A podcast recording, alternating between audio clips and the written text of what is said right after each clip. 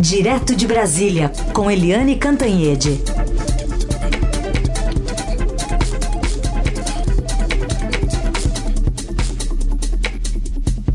Oi, Eliane, bom dia. Bom dia, Raíssa Carolina, ouvintes. Bom dia, Eliane. Queria colocar aqui para você para o nosso ouvinte uma das manifestações do presidente Bolsonaro neste domingo, dizendo que as Forças Armadas estão com ele e que o presidente chegou ao limite, que não tem mais conversa, sem exatamente dizer o que, que esse limite significa. Vamos ouvir. Vocês sabem que o povo está conosco, as Forças Armadas ao lado da lei, da ordem, da democracia e da liberdade também estão ao nosso lado e Deus acima de tudo. Vamos tocar o barco Peço a Deus que não temos problema essa semana, porque chegamos no limite, não tem mais conversa, ok? Daqui para frente, não só exigiremos, faremos cumprir a Constituição. Ela será cumprida a qualquer preço. E ela tem dupla mão, não é de uma mão do lado só não. Amanhã nomeamos novo diretor da PF, e hoje já, Eliane, numa publicação nas redes sociais, o próprio presidente atribuiu a agressão sofrida por profissionais do Estadão a possíveis infiltrados nesse ato realizado contra o Congresso e o Supremo Tribunal Federal aí em Brasília. Como é que a gente começa essa segunda-feira? Bem, a gente começa sob muita tensão, mais uma semana que promete, porque a tensão vem de cima, a tensão vem do presidente da República. E quando vem da, do presidente da República num regime presidencialista forte como o Brasil, como o do brasileiro, você imagina, né, Carolina, essa tensão vai é, contaminando é, os governadores, vai contaminando o Congresso, Supremo, a própria opinião pública e ninguém ganha nada com isso quando a pandemia vai se instalando, vai se instalando não, né? Vai se disseminando é, cruelmente no Brasil. O Brasil já tem a marca de quarto país em número de afetados, e isso significa o seguinte: que está caminhando para ser o novo epicentro do coronavírus no mundo.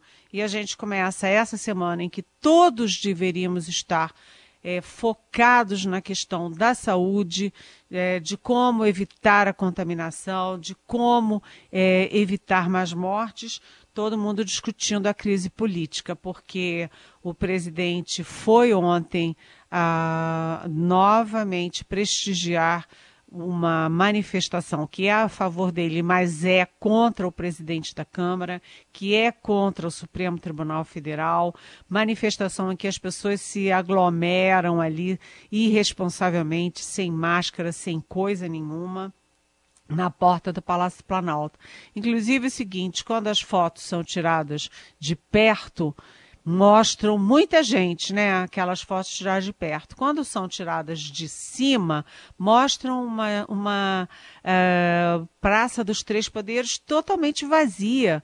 É um punhado de gente. E o Bolsonaro diz que o povo está com ele. Aquilo não é o povo. Aquilo é uma minoria irresponsável que vai fazer aglomeração no momento mais grave da pandemia.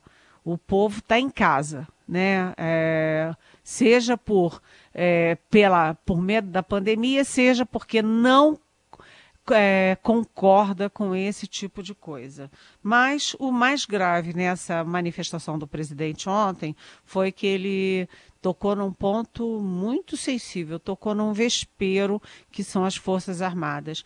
Ele meteu as Forças Armadas no meio da confusão dele. É uma confusão dele e ele está puxando e puxando e puxando as Forças Armadas para dentro disso. Houve uma reunião do presidente com os três comandantes militares, Marinha, Exército, Aeronáutica. No sábado estavam presentes também todos os generais é, que trabalham com o presidente dentro do Palácio do Planalto, é, mais o ministro da Defesa, o general Fernando Azevedo Silva, e só havia militares. Foi uma reunião em que, por exemplo, Jorge Oliveira não estava, que é o secretário-geral, é, que o. É, o André Mendonça, que foi acaba de ser nomeado de tomar posse no Ministério da Justiça, não estava. O novo AGU, eh, advogado-geral da União, não estava. Ou seja, foi uma reunião exclusivamente militar. E aí todo mundo, quando tem reunião militar num momento como esse, fica todo mundo querendo saber o que houve. O fato é que ontem um jornal deu uma barriga grave e deixou todo mundo de, enfim, com cabelo em pé. A barriga foi a de que o presidente iria substituir hoje o comandante do Exército, general Edson Pujol, e que o presidente desobedeceria o Supremo Tribunal Federal e imporia novamente o nome do delegado Ramagem para a Polícia Federal. Isso criou um tumulto é, é, no domingo à noite todo mundo no, grudado no telefone, eu mesma grudada no telefone, os militares grudados ao telefone até duas, três horas da manhã. Mas era uma barriga, é, graças a Deus, no, no jargão jornalístico significa uma informação errada que não se é, confirma. E o fato é que vamos esperar hoje, então, o desenrolar do dia e as manifestações dos militares, porque o presidente, é, vocês ouviram, ele disse que chegou no limite, que não tem mais conversa e disse que as Forças Armadas estão com ele, estão com um povo. Que povo que as nossas Forças Armadas estão? O punhado que faz manifestação ali na porta do, do, do, do Palácio do Planalto? Ah, pelo que eu converso, não é bem assim, não e o presidente tensiona o país indevidamente, é, perigosamente e não se sabe com que objetivo. Muito bem, vamos aguardar então. Eliane, é, e o que dizer sobre chutes e socos no fotógrafo Dida Sampaio, rasteira no motorista do Estadão Marcos Pereira e ofensas e xingamentos contra os repórteres do Estadão a Júlia Lindner e o André Borges, esses aos quais aí o presidente Bolsonaro disse que podem ser atos de infiltrados, que ele não viu nada. Pois é, ele não viu nada e são infiltrados, ok. Só que estão se reproduzindo esses atos, porque a gente lembra daquele, daquela manifestação inacreditável de pessoas enroladas com bandeira brasileira, com camiseta verde e amarela, que são as cores nacionais, são as cores do nosso país, né, agredindo enfermeiros que faziam uma manifestação pacífica na Praça dos Três Poderes, com cruzes em homenagem aos colegas mortos. Aquelas cenas que rodaram o mundo, né? Porque o mundo inteiro prestigia, homenageia os profissionais de saúde que estão morrendo. Eles não estão só arriscando a vida para salvar vidas, eles estão morrendo para salvar vidas.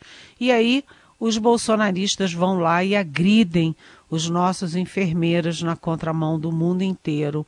E agora os nossos profissionais de imprensa com um adendo um adendo macabro, é que ontem era exatamente o Dia Internacional da Liberdade de Imprensa.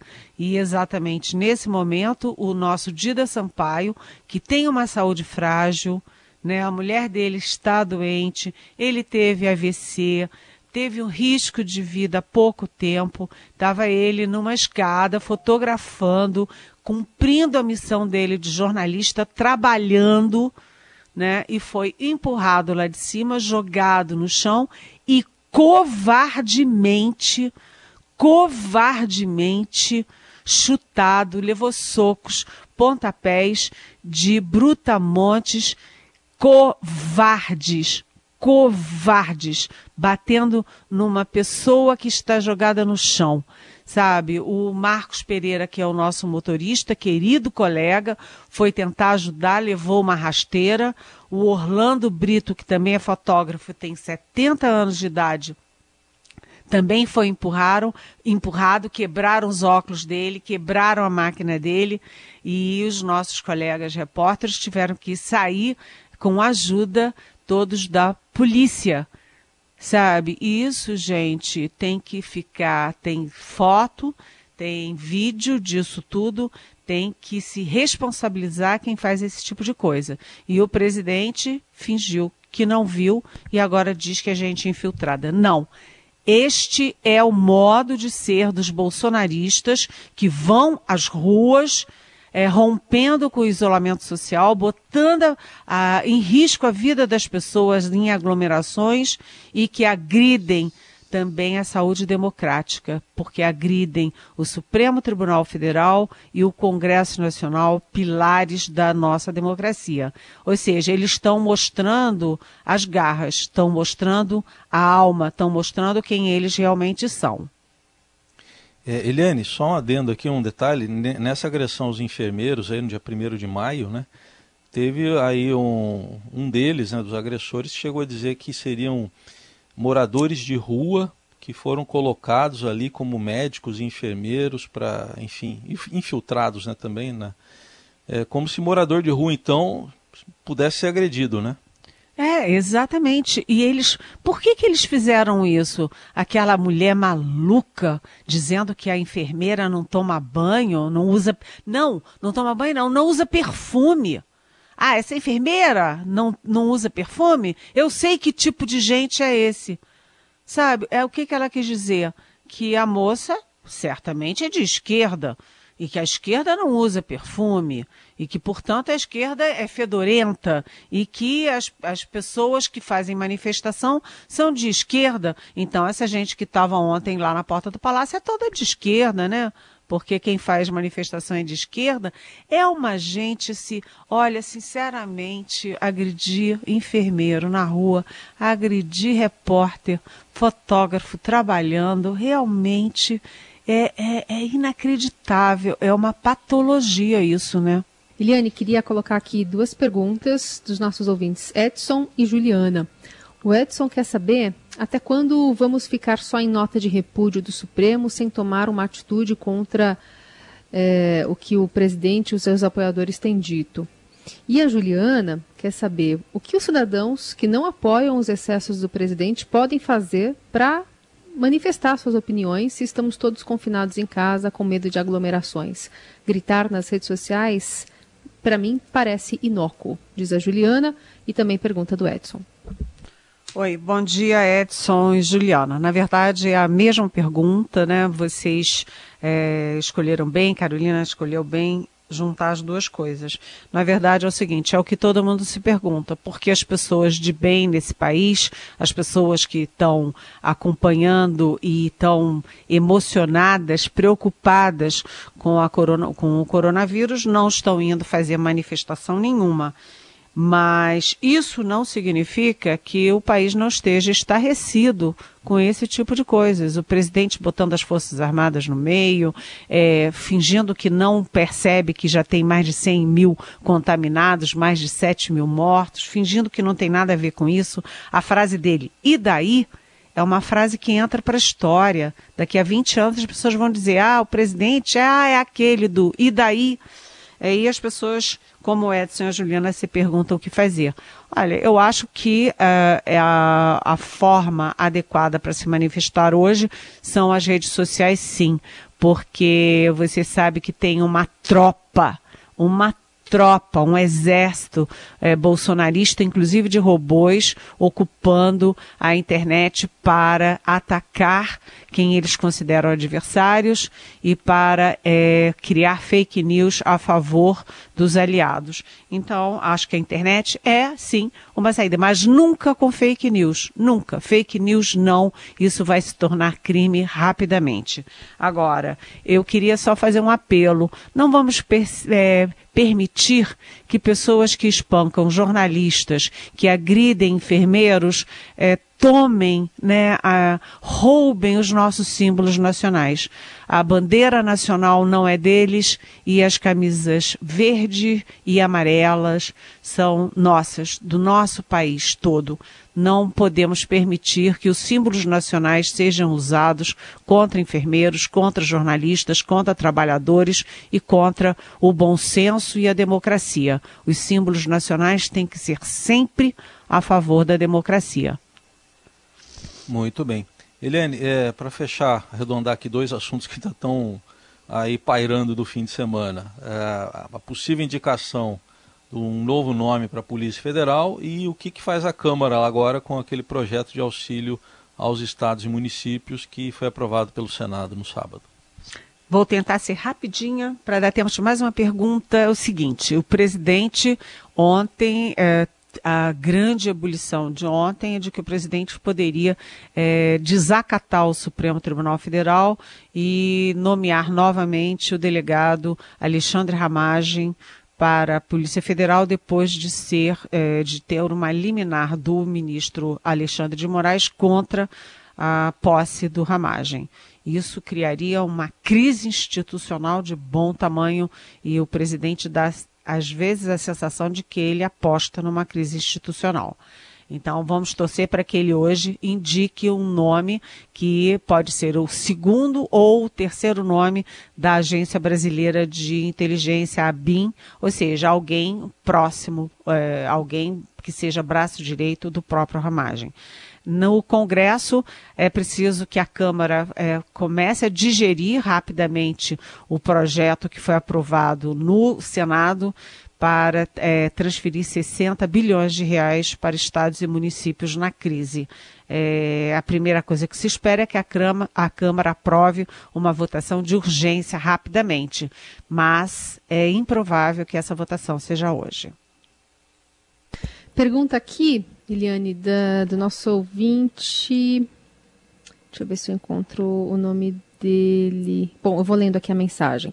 Com tantas divergências na administração pública do nosso presidente e suas tentativas frustradas de demonstrar que é a favor da democracia interferindo nos três poderes, vocês já acham que existe uma real possibilidade de um golpe militar, visto que é um desejo implícito de presidente em mandar e desmandar no país de acordo com suas vontades? O João pergunta. Oi, João. Bom dia, bem-vindo.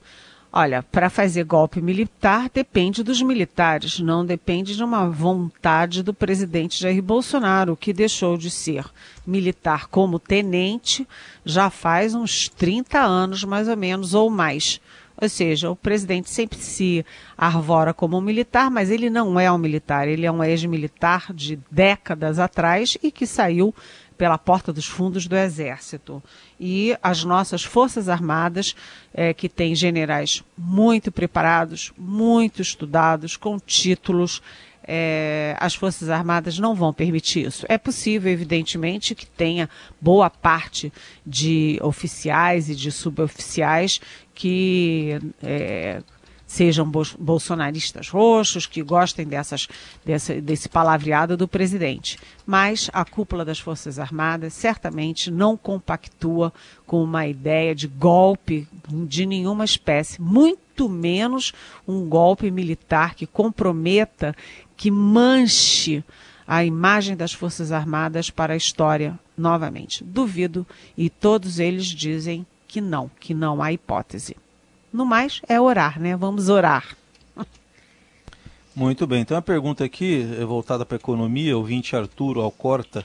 É, qualquer cenário futuro vai estourar no colo do Guedes, está falando do ministro Paulo Guedes.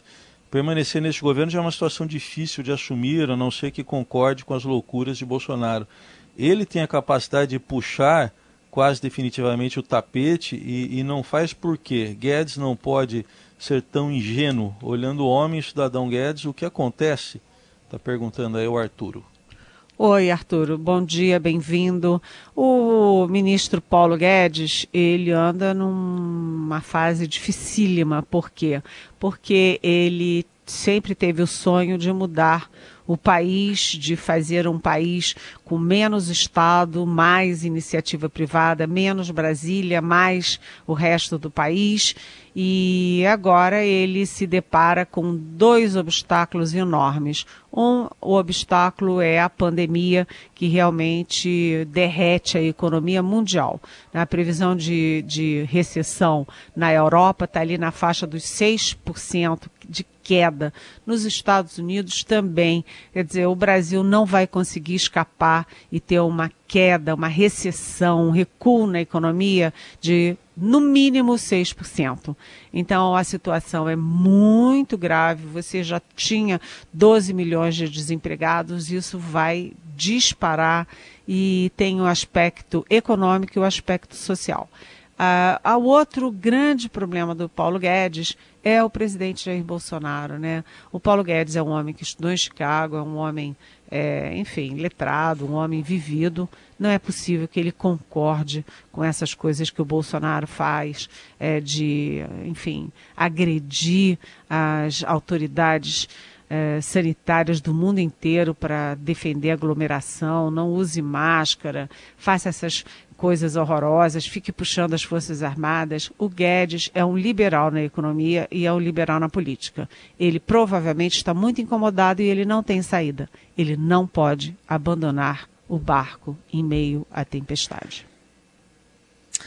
Eliane, outra pergunta que chega aqui dos nossos ouvintes é a do Gustavo. Ele fala, faz uma analogia sobre o o quanto. A pergunta é longa, mas ele quer dizer assim: até que ponto o fato das pessoas se acostumarem lentamente com atos eh, bizarros do presidente, ele nomeia aqui, as torna tolerantes a ameaças crescentes que podem nos colocar em perigo no futuro, falando tanto da sociedade quanto das autoridades. Essa pergunta do Gustavo, ela é repetida em outras tantas que estão chegando aqui. Até que ponto é, se pode é, suportar atitudes, por exemplo, antidemocráticas do presidente em relação às autoridades? O que é possível aguentar e até quando, ou pelo menos quando essa, essa linha é, é cruzada? O que, que se pode ser feito? Oi, Gustavo, muito bem-vindo. Você está na linha do Edson e da Juliana também, é, que a gente acabou de citar aqui no nosso, na nossa manhã da Rádio Eldorado. Gustavo, é, o problema é esse: até quando tolerar isso e principalmente até quando tolerar esse tipo de gente que é, agride enfermeiro, que espanca jornalista e que espanca a democracia, querendo fechar o Supremo, querendo fechar o Congresso, é, atacando é, os líderes políticos e jurídicos do Brasil. Até quando a gente vai aguentar isso? Mas o que me incomoda mais é eles usarem a bandeira nacional e o verde e amarelo, que não são deles, eles são minoria. Né? As, os símbolos nacionais são de nós todos da grande maioria da população brasileira. É, eu não sei se estamos sendo tolerantes, nós estamos absolutamente perplexos, porque não tem como ir para a rua, né? As pessoas que são contra isso não vão para a rua no meio de uma pandemia, porque tem juízo, tem bom senso, tem informação. É, hum, e o problema é o seguinte: o Supremo Tribunal reage, está dizendo um não atrás do outro ao presidente. O Rodrigo Maia reage, nem se encontra mais com o presidente da República, mas o presidente continua no mundo paralelo. E aí, o que, que você faz com isso? Ele agora busca dois tipos de apoio: um das Forças Armadas até quando elas vão dar esse suporte, não se sabe. E dois, o Centrão, o presidente que falava que era contra é, o Centrão, que agrediu o Centrão, agora vive de chazinhos e cafezinhos com o Centrão e já prepara uma lista de cargos para dar para o Centrão do Congresso Nacional. Ou seja, ele não faz política com os melhores partidos, grandes partidos, mas vai fazer o toma lá da cá com o Centrão. E a gente vai acompanhar bastante articulação nessa semana, trazendo também os destaques aqui no Jornal Dourado. Eliane, obrigada. Boa segunda. Boa segunda, boa semana. Beijão.